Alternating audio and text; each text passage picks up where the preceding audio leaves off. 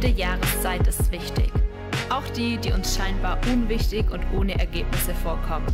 Auch der Winter, in dem alles brach liegt, ist letztendlich wichtig, damit wieder neue Frucht entstehen kann. So weiß ein Winzer, dass er im Frühling keine reifen Trauben in seinem Weinberg finden wird. Und er beklagt sich auch nicht im Winter, wenn der Weinberg absolut karg dasteht. Er weiß, jede Jahreszeit ist zentral, damit am Ende gute Frucht entsteht. In dieser Serie wollen wir entdecken, dass Gott auch mit unserem Leben durch verschiedene Abschnitte geht und dass auch die, die uns karg vorkommen, wichtig sind, damit neues Leben und Frucht entstehen kann.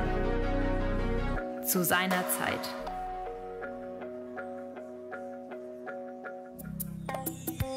Ja, Sommer ist da. Wir sind in der Serie zu seiner Zeit und wir hatten letzte Woche den Frühling und heute haben wir die beste Jahreszeit. Amen. Amen. Sommer. Summer Feeling. So cool. Äh, ich liebe den Sommer. Ähm, und wir schauen uns heute an, was so der Sommer geistlich für uns bedeutet, aber auch für die Rebe und den Weinstock, den Schweinstock, der Sommer, was, Schweinstock, Weinstock bedeutet. Sehr cool, dass du hier bist. Und für die meisten sieht der Sommer aus wie gerade eben. Summer Dreaming. Oh, herrlich. Bodensee, eine Liege mit, Bier mit. Religiös sind wir nicht, wir dürfen Bier. Wir müssen Bier. Und schön ein freier Tag, die Sonnenstrahlen. Ähm, nehmen wir an, Vitamin D3, wie schön ist es den Sommer zu genießen. Aber der Sommer kann auch andere Seiten haben. Der Sommer kann auch für dich eine Zeit von lazy sein haben. Eine Zeit von ich chill mal sein. Oder eine Zeit von, weißt was, ich lass mal alles durchgehen. Ich lass mal alles an mir vorbeirauschen. So wie im Sommer halt so ist. Man ist drei Wochen im Urlaub und drei Wochen im Urlaub heißt auch manchmal drei Wochen Urlaub von Gott bei vielen. Man geht nicht mehr in die Kirche, man liest das Wort Gottes nicht mehr, man hat keine Verbindung mit Menschen. Und dann geht es so schnell. Paulus sagt, es verpasst nicht die Versammlung, wie, sie, wie es einigen von euch zur Gewohnheit gekommen ist. Sommer hat nicht nur tolle Sonnenstrahlen, sondern es birgt auch Gefahren. Jeder, der schon mal einen Sonnenbrand hatte, weiß, was ich meine. Und wir schmieren uns ja immer mit 50er Sonnencreme ein, oder? Damit wir keine rote Haut kriegen. Ist auch, ist auch äh, sehr schön mit 50er Creme sich einzucremen, weil die Chemikalien sind uns egal. Hauptsache keine Brennung. Hauptsache keine rote Haut. Egal. Oder Sommer, zum, beim Sommer kann, man, kann auch das hier passieren. Ein Bild. Ein Waldbrand. Auch das ist Sommer. Also Sommer ist nicht nur what a feeling, sondern zu, ein Resultat von einem Sommer, wenn er mit dieser brühenden Hitze, mit diesen gnadenlosen Sonnenstrahlen, da kann auch ein Waldbrand draus passieren. Und Leute werden obdachlos und ganze, ganze Natur wird vernichtet. Der Sommer trägt auch Gefahren.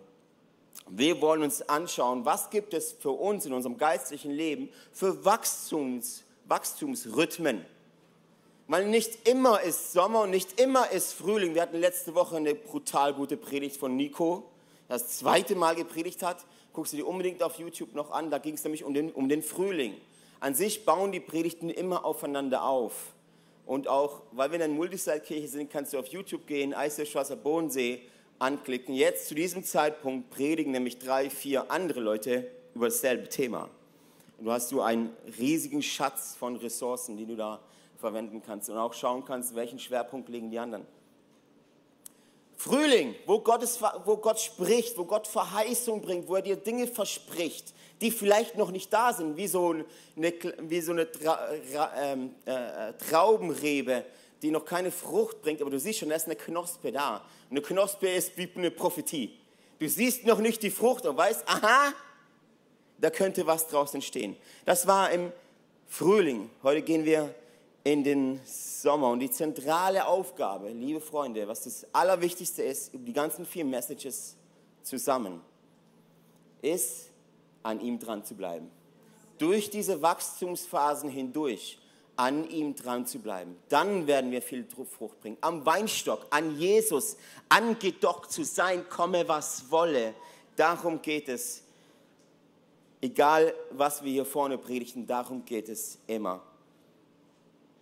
Es gibt in jeder Phase verschiedene gute Seiten.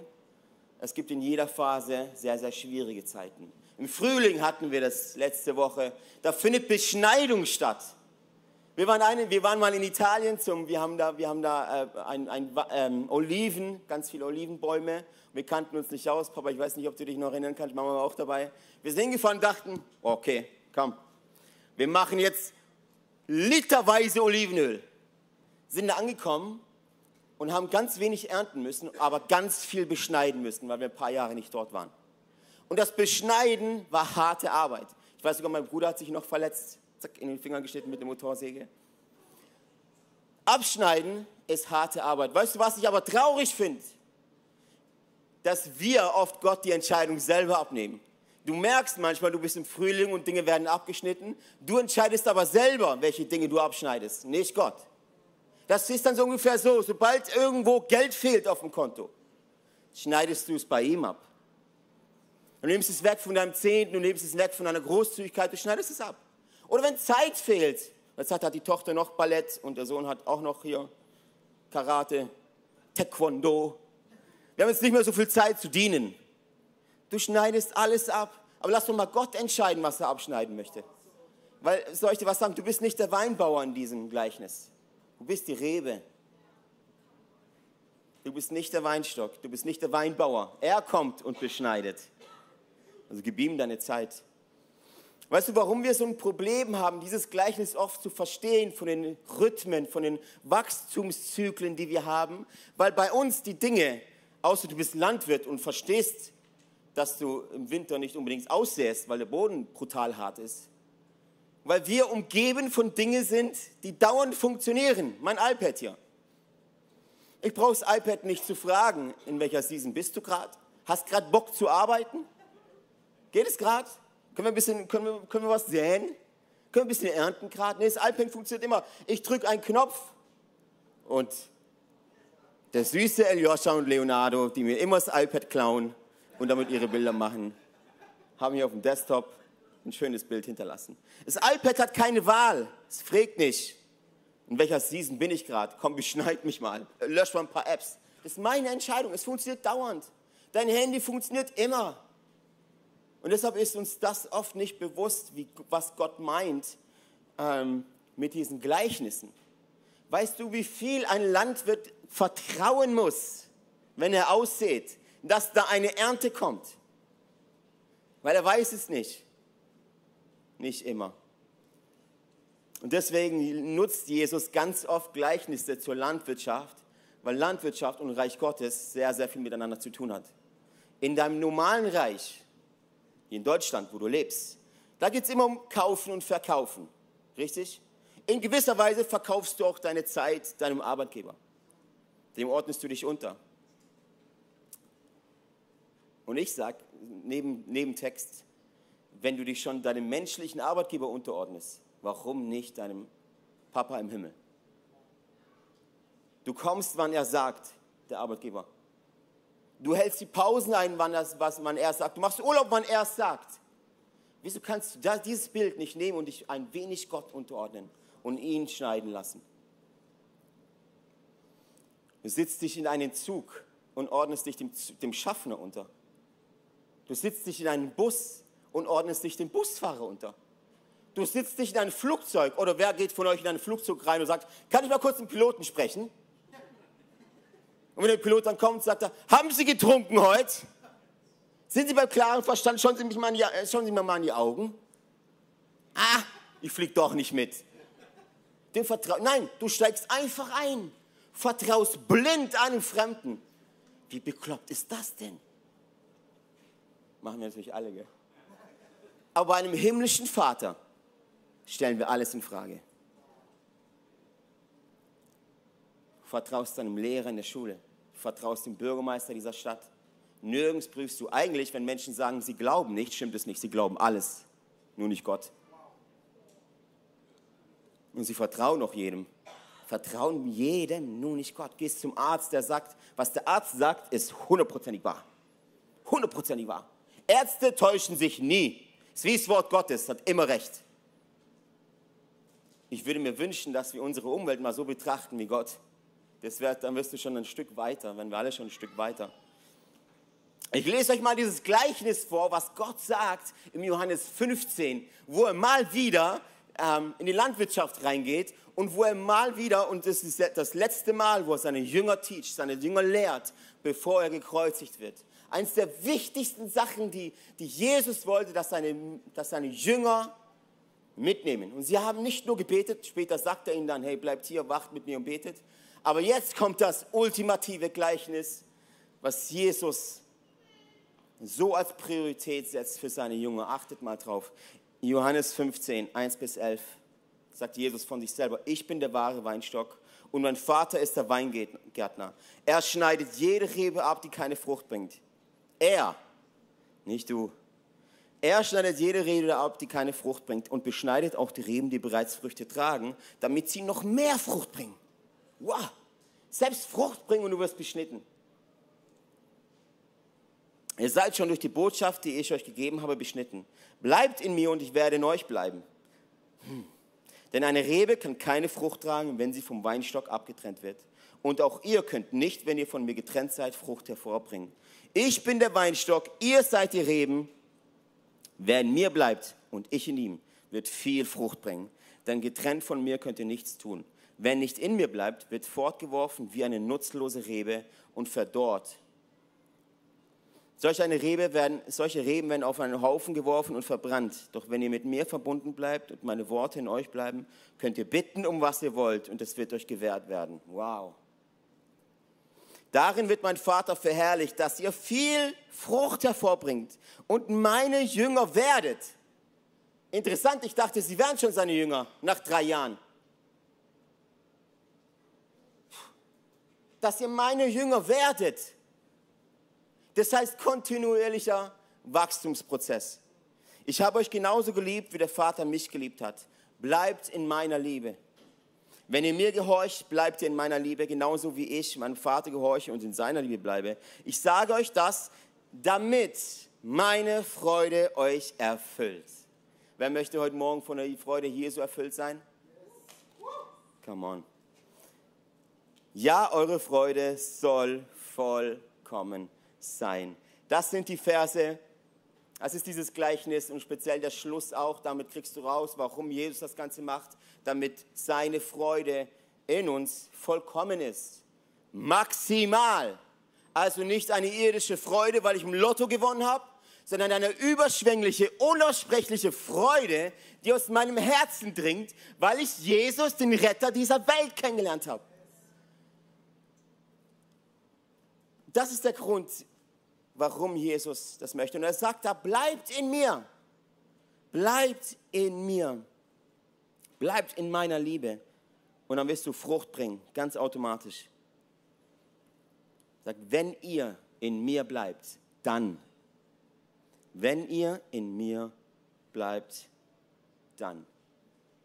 Siehst du in der Bibel mega oft dieses wenn, dann. Du dachtest vielleicht, Gott ist dir was schuldig. Dachtest du, Gott ist dir was schuldig? Nein, er muss mich doch heilen. Ich bin doch moralisch ein guter Mensch. Nein, er muss mich doch segnen. Ich bin doch Christ. Bin doch sein Kind. Der schlimmste Sünder. Der Unterschied zwischen dir und dem schlimmsten Sünder ist gar nicht viel. Du bist umgekehrt, er nicht. Ich dir was sagen? Die Gnade und die Liebe Gottes ist für alle gleich. Ist für alle gleich. Aber da gibt es ein Thema und das nennen wir die Gunst Gottes. Das ist, wenn Gott aus einer Menge verschiedene Menschen herauspickt und sagt, ich habe dich gesehen. Ich habe dich gesehen. Du bist bereit, dein Herz ist ready, du bist veränderbar, du bist, im, du bist umbaubar, du bist umformbar, umformbar. Dann schenkt Gott einen Menschen Gunst. Mose, Josua, Kaleb, David, diese Menschen gibt es auch heute noch. Wenn, dann bleibt in mir. Weißt du, bleiben. Ausharren. Dranbleiben ist nicht eine Stärke dieser Generation. Sind viele Menschen hier, junge, viele, viele junge Menschen da. Bleiben, ausharren, geduldig sein ist nicht eine Stärke dieser Generation. Abhauen, Flucht suchen, das ist, das ist eine gute Stärke. Mensch und auch Christen suchen meistens den Weg des geringsten Widerstands. Wie kann ich mich denn irgendwo rumschlawinern, ohne dass ich Druck ausgesetzt werden muss? Bleiben ist nicht unsere Stärke. ist sehr rar. Trennen, flüchten, scheiden, Schluss, einen Punkt setzen, vielleicht sogar ein Ausrufezeichen. Es wird mal schwierig auf der Arbeit, ich breche ab. Es wird mal schwierig mit dem Geld, ich ziehe es wieder zurück. Sobald es schwierig wird, da wird auch dein Glaube getestet. Sobald es schwierig wird, wird getestet, wem du glaubst. Man bricht Beziehungen ab, in der Arbeitswelt genauso. Und weißt du, in der fröhlichen und leichten Frühlingszeit, wo Gott Verheißungen und Versprechen schenkt, dran zu bleiben, ist nicht schwierig. Aber in der Hitze des Sommers, wenn Verheißungen da waren, jetzt aber nicht mehr, wenn du Gottes Wirken vielleicht nicht mehr mehr siehst, nur noch die Hitze, nur noch den Staub, nur noch die Wüste, alles trocken und ständig dieser Druck, Weißt du, was passiert bei einem Weinstock im Sommer? Pass auf, total crazy, wie Gott es gemacht hat.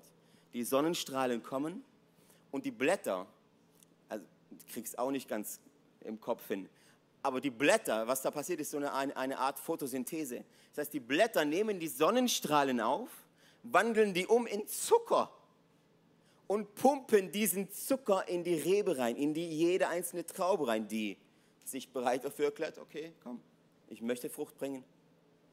Das heißt, da geschieht ein enormer Druck. Zu viel Sonne und die Traube vertrocknet. Zu wenig Sonne Traube Traube wird nicht reich oder sehr unsüß. Ich weiß nicht, wer von euch schon mal Anfang des Sommers eine Traube probiert hat. Sehr, sehr hart und sehr bitter, so wie die meisten Christen. Sehr hart und sehr bitter. Ich weiß nicht, warum ihr lacht sehr hart und sehr bitter. Weißt du, als Christen sollten wir süß sein. Oh. Sollten süß sein, feinfühlig, nicht hart und bitter. Der Sommer wechselt seinen Schwerpunkt. Bisher ging es um den Weinstock, dass er kräftig ist und verwurzelt ist. Jetzt geht es um die Rebe, jetzt geht es um die Traube, dass sie genug Zucker abbekommt. Das heißt, diese Traube ist an ungehörigen Druck ausgesetzt. Und ich weiß nicht, woher das kommt in dieser Generation. Keiner hat Bock auf Druck. Ein Auto fährt nur mit Druck. Und ja, es gibt ein Too Much. Aber wenn meine Kinder die Hausaufgaben machen müssen, sage ich nicht, oh nein, wollen unseren Kindern keinen Druck aussetzen. Da sagen wir, Hausaufgaben werden jetzt gemacht. Nicht morgen, nicht nachher, die werden jetzt gemacht. Das ist eine Art von Druck. Genauso dasselbe ist im Geistlichen. Manchmal lässt Gott es zu, dass du unter Druck kommst. Nicht, weil er dich nicht liebt oder weil er dich vergessen hat. Absolut nicht. Gott ist gut in jeder Jahreszeit. Amen. Aber er möchte, dass deine Früchte reif werden, dass du reif wirst.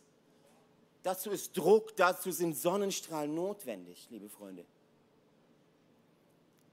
Und auch wenn die Euphorie des Frühlings weg ist, oh, Gott hat mir so ein Versprechen gegeben. Dann musst du aussagen und an ihm dranbleiben, wie im Sommer. Denn so wie auch Gott im Frühling für dich da ist und mit dir spricht, so ist er auch im Sommer mit dir da. Auch wenn es dir zu heiß wird und du am liebsten in den Schatten rennen würdest.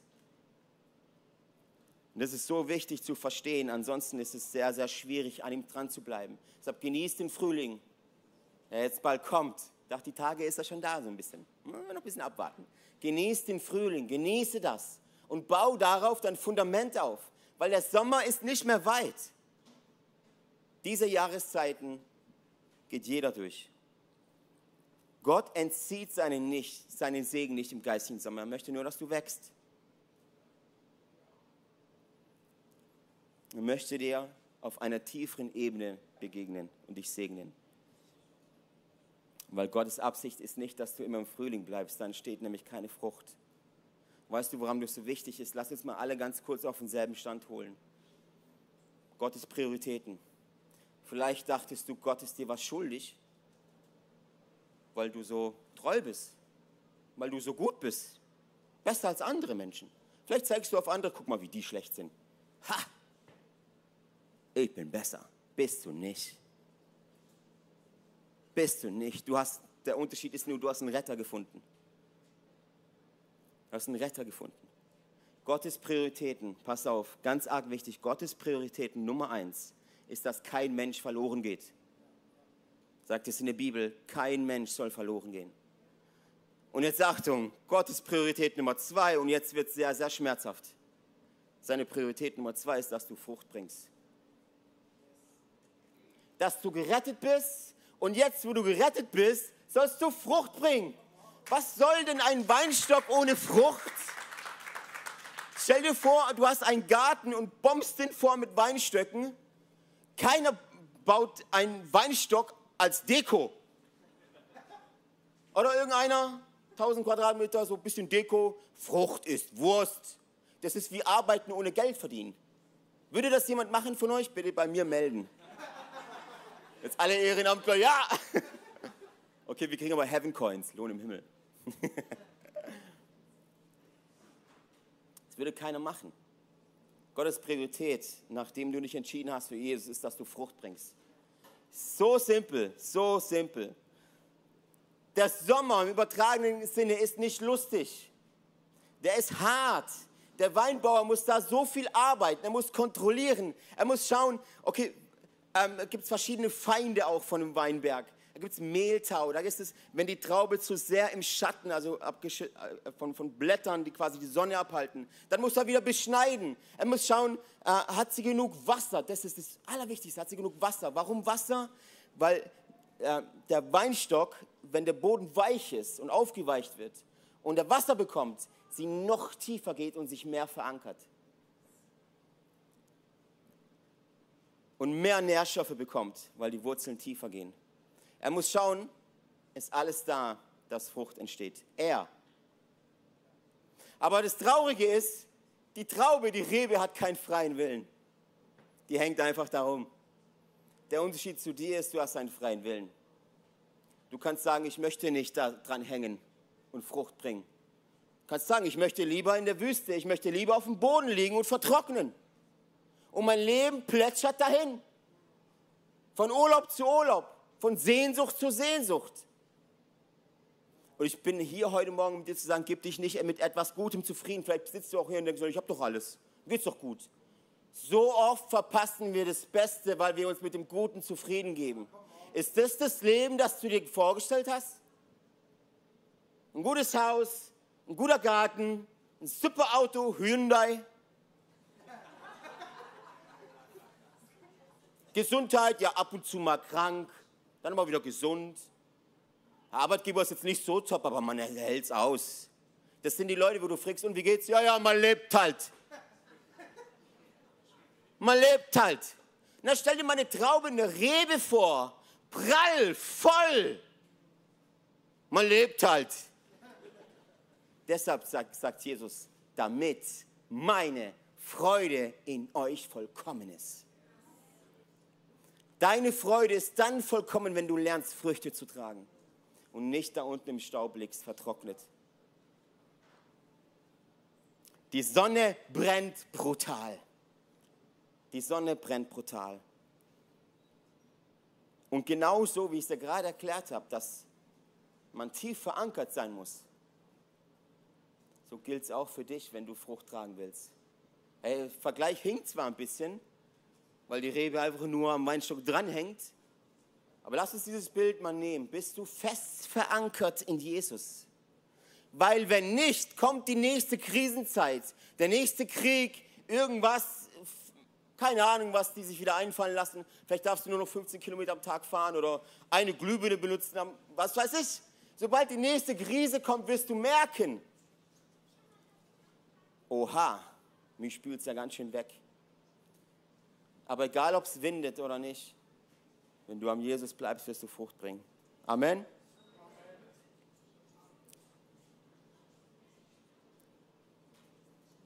Okay, es ist sehr trocken. Ich muss was trinken. So wie im Sommer. Es hat Sommer gerade bei mir. Puh. Seid ihr noch bei mir? Haben wir es? Weinstock, Reben, Sommer, schwierig. Gott entzieht sich nicht. Er ist da, auch wenn die Umstände sehr, sehr schwierig sind. Weil es heiß ist. Weil es trocken ist. Und Jesus sagt das uns auch auf unser geistliches Leben. In Johannes 16, Vers 33. In der Welt habt ihr Bedrängnis. In der Welt habt ihr mal Sommer. Da habt ihr mal Winter, wo nichts wächst. Aber seid guten Mutes, ich habe die Welt überwunden. Es gibt so viele Bibelstellen, die uns daran erinnern, haltet fest, seid standhaft. Es wird nicht einfach. Das ist nicht Hollywood. Das ist keine Liebesromanze. Das ist nicht, das ist Action-Blockbuster. Das ist schwierig, das ist anstrengend. Paulus und Barnabas zum Beispiel, Apostelgeschichte 14, Vers 22, schau mal, was die gelehrt haben. Und in allen drei Städten stärkten sie die Jünger in ihrem Vertrauen auf Jesus und ermutigten sie dazu, unbeirrt, unbeirrt am Glauben festzuhalten nach Gottes Plan. So sagten sie zu ihnen, müssen sie viel Schweres durchmachen, ehe wir in sein Reich kommen. Willkommen im Christentum. Nöte sind kein Beweis, dass wir in Gottes Ungnade gefallen sind. Sie sind manchmal nötig, nötig, eine Not, damit du reif wirst. Und leider kriegen wir viele Dinge, die uns begegnen, Schwierigkeiten, Krisen, nicht kognitiv gelöst. Keine Erklärung dafür. Aber Gott ist trotzdem gut. Amen. Amen. Ich frage ihn, ob ich in der richtigen Kirche bin. Ist Gott gut? Dachte ich doch. Auch im Sommer? Ganz besonders im Sommer? Ja. Da sind ja auf einmal nicht mehr so alle sicher. Man muss, ich glaube, man muss nicht lange mit Gott leben, um zu verstehen, dass nicht immer happy clappy ist. Wichtig für uns ist, an ihm dran zu sein, an ihm dran zu bleiben. Was bedeutet das, an ihm dran sein? Punkt 1, sein Wort. Total basic, sein Wort. Die letzte Serie, die wir hatten, Bibel lesen wie niemals zuvor, ist nicht nur für den Januar gut. Übrigens, das ist immer gut, in seinem Wort zu bleiben. Jesus sagt, er ist das Wort. Das heißt, an ihm dran zu bleiben, bedeutet im Wort zu sein, es zu studieren, es lieben zu lernen, auch Levitikus. Sharon. an ihm dran zu sein, es lieben zu lernen, an ihm dran zu sein. Es ist nicht anstrengend. Es kann nur anstrengend sein, wenn du aus dem Pflichtgefühl tust. Das ist was sehr, sehr Schönes. Und dann lerne seine Stimme zu hören. Und das ist mir brutal wichtig. Lerne seine Stimme zu hören. Gott, hört mir gut zu, Church. Das ist jetzt, Gott spricht zuallererst durch sein Wort. Ich habe das in den letzten Jahren so oft gehört, dass Leute gekommen sind. Alessio, Gott hat mir gesagt. Gott hat mir gesagt. Und weißt du, diese Aussage ist so, so sehr schwierig, weil Paulus sagt, vieles können wir schon jetzt sehen, aber noch nicht alles. Wir blicken wie durch einen Schleier. Deshalb kannst du nie sagen, ja, Gott hat mir definitiv gesagt. Du kannst sagen, ich glaube. Du kannst sagen, ich habe den Eindruck. Gott möchte mir oder Gott möchte dir sagen. Geh niemals auf eine Person zu und sag, Gott hat mir gesagt. Muss mir 10 Euro geben, weil ich habe Lust auf einen Döner. Merkt ihr, wie manipulativ das ist? Merkt es jemand? Manipulativ und unbelehrbar. Kannst mir, du kannst kommen und sagen, Alessio, ich glaube, Gott hat mir gesagt, ich soll eine Bank ausrauben. Dann kann ich dir sagen, äh, glaube ich nicht. Soll es nicht stehlen. Oder Gott hat mir gesagt, es ist voll okay, dass wir zusammenziehen, wenn wir noch unverheiratet sind. Äh, glaube ich nicht. Lies die Bibel. Seht ihr, wie das schwierig ist? Du musst es lernen, seine Stimme zu hören. Punkt 1 ist, bleibe an seinem Wort. Punkt 2 ist, lerne, seine, lerne ihn zu hören. Lerne ihn zu hören. Dazu brauchst du andere Menschen, dazu kommen wir gleich. Nämlich der Punkt 3 ist, sei Teil einer Small Group. Sei Teil einer kleinen Gruppe, wir nennen sie Small Group, für, früher war Hauskreis oder Zelle. Früher, als ich noch klein war, habe ich immer das Wort Zelle gehört und dachte, was ist das? Gefängnis oder? Als Kind versteht man es halt nicht. Zelle, ich meine, Small Group versteht auch keiner. Lass uns doch so schwierig ausdrücken, dass keiner versteht. Sei Teil einer Small Group, begib dich in die Gemeinschaft mit anderen Christen und in der Sommerzeit ist es dann nicht mehr so, all, so allzu schwierig, weil du kannst dich austauschen. Hey, wie geht's dir gerade? Was hast du diese Woche durchgemacht? Boah, ey, gerade höre ich Gottes, Gottes Stimme gar nicht. Und dann könnt ihr füreinander beten. Du musst durch Sommerzeiten nicht alleine durchgehen. Wenn du an ihm bleiben willst, wenn du Frucht tragen willst, sei in seinem Wort. Lerne seine Stimme hören. Oh, die Stimme des Vaters tut so gut in Sommerzeiten. Teil 3, Teil, sei, sei Teil einer Small Group, wo du gekannt wirst. Jetzt sitzen hier einige Leute, heute Abend noch einige mehr, weil heute Abend kommt der richtige Mann Gottes. Ich bin ja nur ein Comedian. Gott, Gott, alles gut. Alles okay. ähm, wo war ich? Wo, in einer Teil einer Small Group, wo man dich kennt, wo man dich liebt. Hier im Großen ist es sehr schwierig, einander persönlich kennenzulernen, richtig? Weil hier hört ihr nur mir zu. Ich kann euch alles erzählen. Ich kann euch von meiner Woche erzählen, ihr müsst zuhören. Voll cool. Aber eine Small Group ist eine Gruppe, die sich einander zuhört. Und dann Punkt 4, und der ist mir so wichtig, der ist mir auch die letzten Wochen so eingefahren. Sei verwurzelt in seiner Gemeinde. Pass mal auf, ich lese euch einen Bibelvers vor. Und ihr müsst ja mir gar nicht glauben, gell? Nur nochmal für alle, ihr müsst mir gar nicht glauben. Aber bitte glaubt der Bibel. Haggai 1. Haggai 1. Unglaublich. Rahmen dir das ein, hängst sie in die Küche und lern Gottes Prioritäten neu kennen. Haggai 1. Am ersten Tag des sechsten Monats des zweiten Jahres der Herrschaft von König Darius schickte der Herr Serubabel, dem Sohn Shealtiels, und Statthalter von Juda und Jeschua, dem Sohn Josadaks, dem Hohenpriester, durch den Propheten Haggai eine Botschaft. Huh. Für mich ein Rapper.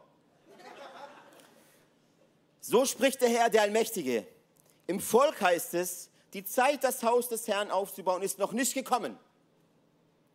So spricht der Herr, der Allmächtige. Im Volk heißt es, äh, genau, die Zeit des Hauses des Herrn ist noch nicht gekommen. Deshalb sandte der Herr durch den Propheten Haggai folgende Botschaft. Achtung, Kirche, Achtung! Ist es jetzt etwa die Zeit für euch, in euren holzvertäfelten Häusern zu wohnen, während dieses Haus in Trümmern liegt?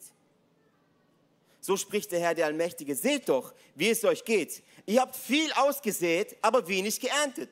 Ihr habt zwar viel zu essen, aber ihr werdet nicht satt. Ihr habt zu trinken, doch euer Durst bleibt ungestillt. Ihr habt Kleidung, doch sie erhält euch nicht warm. Und die Lohnarbeiter müssen ihr Geld in löchrige Beutel stecken. So spricht der Herr, der Allmächtige, seht doch mit dem Herzen auf euren Weg. Steigt auf den Berg, holt Holz und baut das Haus auf. So werde ich geehrt und ihr macht mir Freude damit. Darf ich ganz ehrlich sein? Darf ich? Also bitte nicht, ey. Warum? Warum sollte Gottes, warum sollte dein Haus Gott wichtig sein wenn sein Haus dir am Arsch vorbeigeht?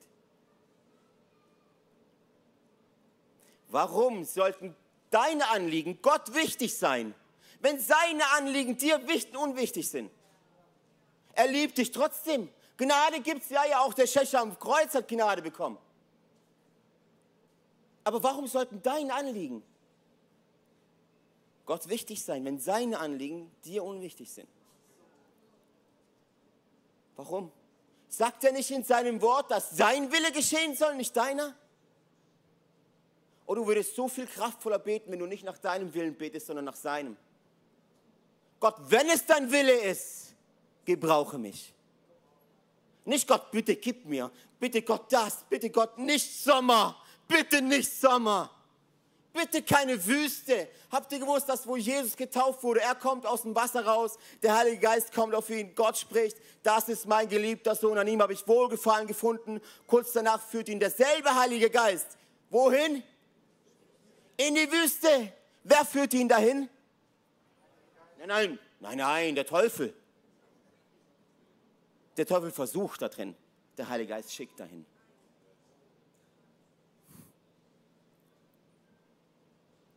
Psalm 92, falls du mir noch nicht glaubst. Psalm 92, 13 bis 14, glaube ich. Oder 15. Die Gottesfürchtigen werden gedeihen wie Palmen und wachsen und stark werden wie die Zähnen auf dem Libanon. Ein unglaublich schönes Holz übrigens. Denn sie sind im Hause des Herrn gepflanzt und blühen in den Vorhöfen unseres Gottes. Noch im hohen Alter werden sie Frucht bringen. Habt ihr mir gehört? Habt ihr mich gehört? Nicht bitter und hart. Noch im hohen Alter werden sie Frucht bringen und werden grün und lebendig bleiben. Amen. Oh Mann, dein Leben ist noch nicht fertig. Sondern sei geflei, gefleißt, gepflanzt. Oh, lieber Gott, meine Stimme. Ich sage euch das, damit meine Freude euch erfüllt. Ja, eure Freude soll vollkommen sein. Kurz auf die Uhr gucken. Ich habe noch ein bisschen. Es gibt verschiedene Feinde im Sommer. Und in dieser Sommerzeit will alles jetzt, wo die Frucht da ist, will alles jetzt diese Frucht kaputt machen. Alles. Viecher, die Sonnenstrahlen, Staub, wenig Wasser. Und im geistlichen Sinne, ich lese mal Matthäus 13, Vers 22 noch vor, als die Dornen oder das Unkraut sich ausbreiteten, erstickten sie neuen Pflanzen. Das bedeutet, jemand hört das Wort, doch die Sorgen,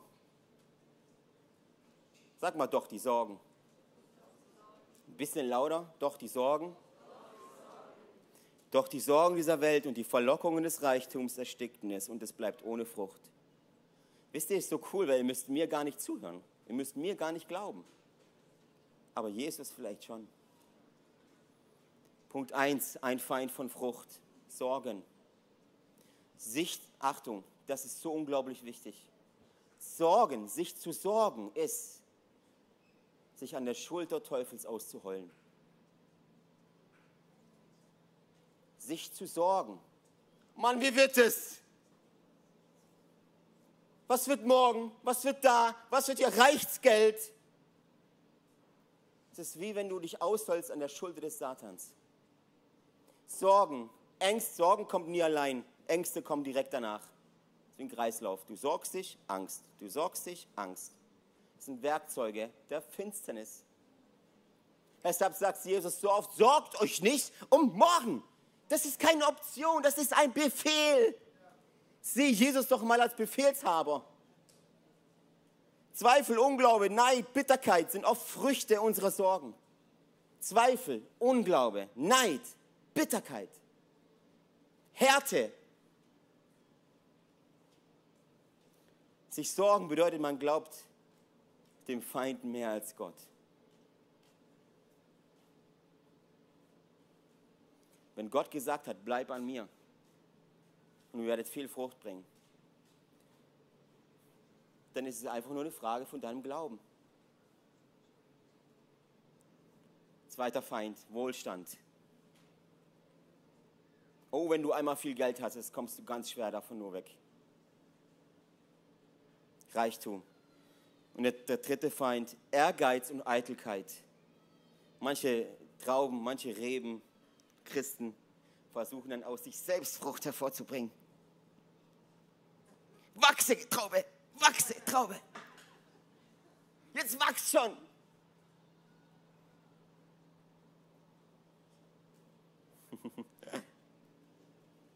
Weißt du, was dann passiert? Du wirst so religiös. Denkst, es gibt verschiedene Dinge, die du einhalten musst, um Früchte zu tragen. Verschiedene moralische, gute Eigenschaften, die du vielleicht auch in der Bibel dir irgendwie rauspickst. Alles andere dann ist ja Religion, gell? Man pickt so einzelne Sachen. Ah ja, hört sich nach Regeln an, bauen wir ein. Hört sich nach Gnade ein. Ah, ne, haben wir keinen Bock drauf.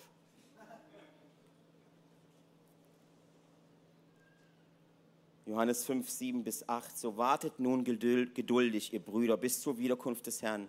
Siehe, der Landmann wartet auf die köstliche Frucht der Erde und geduldet sich ihretwegen, bis sie den Früh- und Spätregen empfangen hat.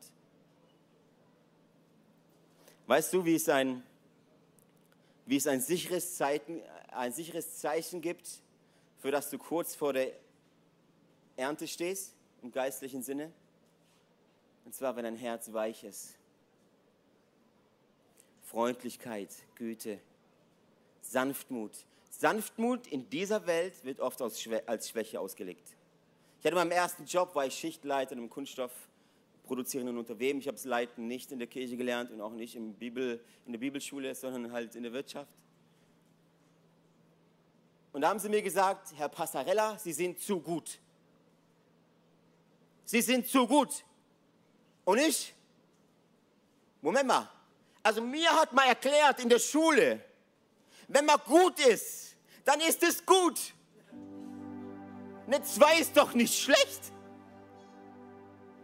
Natürlich weiß ich, was er gemeint, gemeint hat. Ich bin zu, zu, zu gnädig als Chef. Da muss man hart zulangen können. Und nicht so, sie kennen Gott nicht. Der ist gut. Der ist auch streng, aber in der Strenge ist er gut.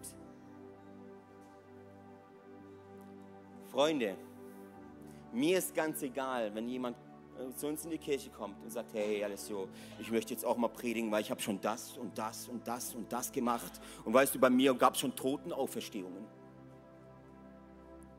Wo du denkst, wenn du nicht bereit bist, sanftmütig zu sein, bist du noch weit entfernt von Gott. Ich habe lieber jemanden vor meinem Angesicht und hier auf der Bühne oder in irgendeinem Dienst in unserer Kirche, der von Herzen sanftmütig ist und demütig ist, als die größte Legende, weil sie schon hunderttausende Menschen zu Jesus bekehrt hat.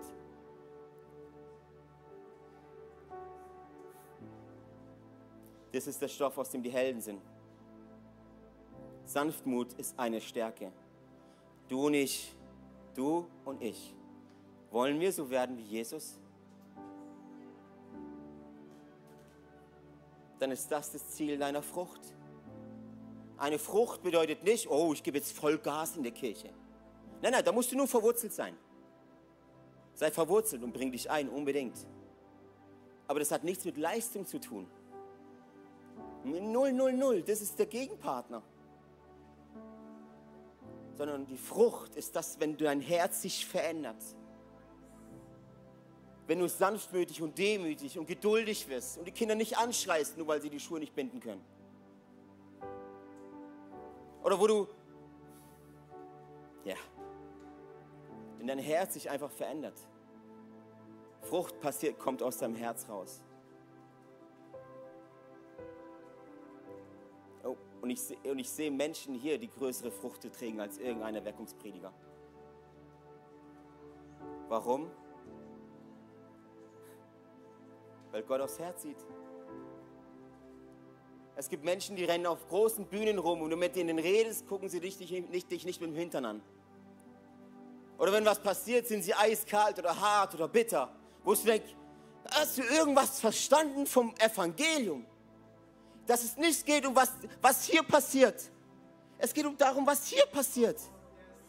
Bei mir und bei dir. Darum geht's. An, und an ihn dran zu bleiben. Und zu guter Letzt,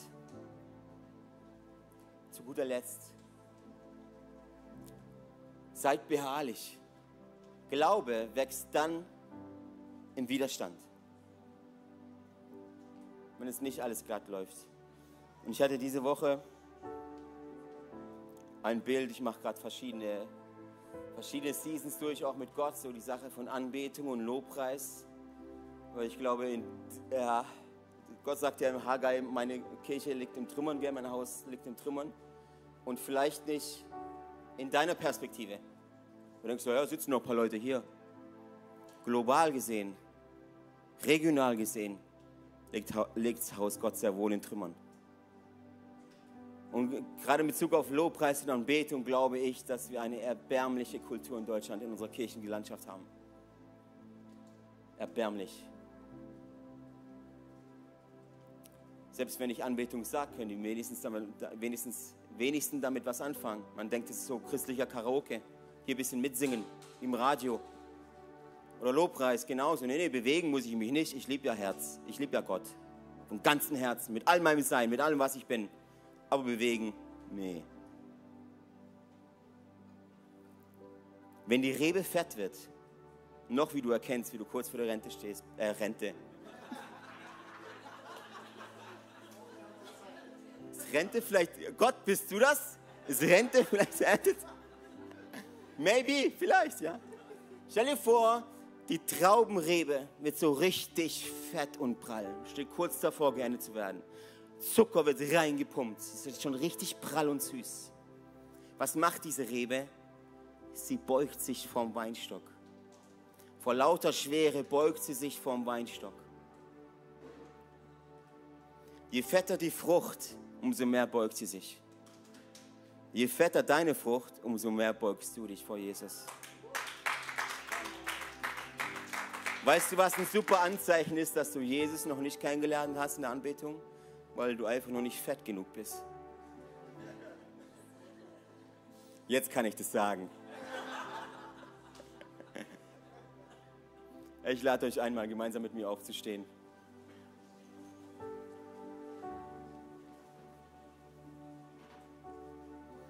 Hey, Gott möchte, dass du ihn auf eine Weise kennenlernst, die du noch nicht kennst. Das ist, wenn, wenn die Seasons sich wechseln, oder? Wenn du ihn auf eine Weise kennenlernst, wie du ihn noch nie kennengelernt hast, dann passiert Wachstum.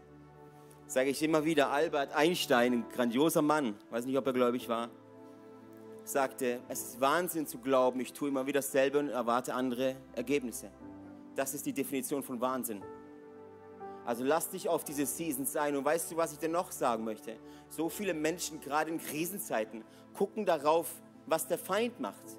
Oder Teufel, Agenda und hier und bla bla bla und blub und blub und alles kommt von ihm. Richte deine Augen mal nicht auf den. Richte deine Augen darauf, was Gott macht. In welche Season er dich reinführt. Und dann kannst du auch wissen, deine Reaktion drauf ist einfach an ihm zu bleiben. Hör nicht auf zu glauben. Hör nicht auf zu danken. Steh morgens auf und dank. Weißt du, welche? Alle sehen, alle sehen unsere Früchte. Pastorellas. Alle sehen sie. Und denken, wow, krass. Du wirst es, über, durch welche Sommerzeiten wir durchgegangen sind, durch welche Winterzeiten wir durchgegangen sind, dass wir schon kurz vor der Scheidung waren, dass es schon eigentlich Game Over war. Wir standen, wir standen vor der Klippe. Fertig, aus, nada. Aber da musst du festhalten. Da musst du festhalten an dem Jesus, der dich liebt. Und nicht alles über Bord schmeißen. Nicht alles abbrechen. Und ich kann es aus meiner eigenen Erfahrung sagen, das ist ein schmerzhafter Prozess. Oh ja. Aber Gott sei Dank ist der Heilige Geist gleichzeitig der Tröster. Gleichzeitig derjenige, der die Wunden schließt. Und ich weiß nicht, wie du heute hier bist und uns gleich in die Anbetung gehen. Und ich lade dich ein, sei mal diese Rebe. Menschen, die sich nicht beugen, haben einfach noch keine Frucht. Ich kenne niemanden, der reiche Frucht trägt und sich nicht vor Jesus beugt. Und nicht voller Hingabe und Sehnsucht anbetet. Ich möchte dir heute Morgen jetzt auch die Gelegenheit geben, einfach dein Leben Jesus zu geben, weil ich kann dir eins sagen, die letzten 40 Minuten oder so spielen überhaupt gar keine Rolle, wenn du Jesus noch nicht angenommen hast. Weil seine erste Priorität ist, dass du nicht verloren gehst, sondern dass du Ewigkeit mit ihm hast. Entscheide dich jetzt, deine letzten Jahrzehnte hier auf der Erde mit ihm zu verbringen. Dann will er auch mit dir die Ewigkeit verbringen. Amen. Wir haben dafür vier Symbole, haben wir die hier, der ich dir kurz erklären will. Wenn man das Herz, das Herz bedeutet, Gott liebt dich. Du kannst nicht wegrennen von seiner Liebe. Du kannst noch so viel Bullkacker machen. Du kannst von seiner Liebe nicht wegrennen. Gott liebt dich. Er ist gnädig. Das zweite Symbol ist aber die Weggabelung. Jeder von uns hat die Herrlichkeit verloren. Die Herrlichkeit Gottes verloren. Jeder von uns, Zielverfehlung, Sünde, das trennt von Gott. Jeder von uns an irgendeinem Punkt in unserem Leben haben wir entschieden, nein, mein eigenes Reich, mein eigener Chef, mein eigener Wille, mein eigener König, mein eigener Captain, mein eigener Hirte. Es trennt von Gott. Und deshalb ist Jesus, Gott selbst, als Mensch auf diese Erde gekommen, hat sich hingegeben für diese große Schuld. Das ist der Tausch am Kreuz, wo du alles eintauschen kannst. Deine Sünden bekommst Gnade, deine Scham bekommst Ehre. Das ist der Tausch am Kreuz. Und zuletzt ist Jesus nicht am Kreuz geblieben. Das ist der Anker, die Hoffnung, sondern er wurde begraben. Ein Stein wurde vorgerollt vors Grab. Drei Tage später war der Stein nicht mehr vorm Grab. Und Jesus war nicht mehr im Grab, sondern er ist auferstanden. Und das ist unsere Hoffnung, weil heute kannst du leben durch die, das ist Bibel, ihr müsst mir gar nicht glauben, weil durch dieselbe Kraft, durch denselben Geist, der Jesus von den Toten auferweckt hat, durch denselben Geist, durch dieselbe Kraft kannst du Leben haben. Eine Kraft, die selbst den Tod überwunden hat. Und wenn du heute hier bist und sagst, hey, diesen Jesus, diesen Jesus, der so eine skandalöse Gnade mir zuteil werden lässt, obwohl ich es nicht verdient habe, diesen Jesus möchte ich heute Morgen einladen in mein Herz, in mein Leben, dann darfst du das mir kurz per Handzeichen einfach zeigen, einfach kurz die Hand heben, dann weiß ich einfach, für wen ich gleich beten darf. Da schließt mal alle die Augen aus Grund von Privatsphäre vielleicht, keine Ahnung. Wenn du jetzt hier bist und sagst, du möchtest diesen Jesus einladen, dann heb einfach mal kurz eine der beiden Händen. Yes, danke dir. Danke dir. Noch jemand da? Yes, danke euch. Noch jemand da? Ihr seid nicht alleine. Scham kannst du gleich ans Kreuz hängen. Ist gleich weg. Du hier bist. Letzter Aufruf und sagst, heute mache ich ganzes Ding all in mit Jesus. Dann zeig mir einfach ganz kurz per Hand. Ja, danke, danke. Yes. So stark. Wow, der Himmel jubelt. Der Himmel jubelt. Wir noch nicht, aber das lernen wir noch. Hey, ich bete jetzt ein Gebet vor. Wir nennen das Übergabegebet. Es ist so dein Gebet aus deinem Herzen. Es sind vier Leute, die sich jetzt gemeldet haben. Mega cool. Ein Gebet aus deinem Herzen, wo du dir sagst, ja, ich möchte. Weil bisher hast du ja noch nicht viel geredet, bisher war nur ich. Jetzt darfst du mitbeten. Und lass uns das gemeinsam als Kirche machen, okay? Jesus, danke, dass du mich liebst. Jesus, danke, dass du mich liebst. Danke, dass du für mich am Kreuz gestorben bist. Obwohl ich es nicht verdient habe. Jesus, ich bin ein Sünder. Sei mir gnädig. Heute entscheide ich mich, mein Leben in deine Hand zu geben. Also komm in mein Leben und mach mich nagelneu. Und mach mich nagelneu. Heiliger Geist, komm in mein Leben und zeig mir meinen nächsten Schritt. In Jesu Namen. Amen. Amen. Amen.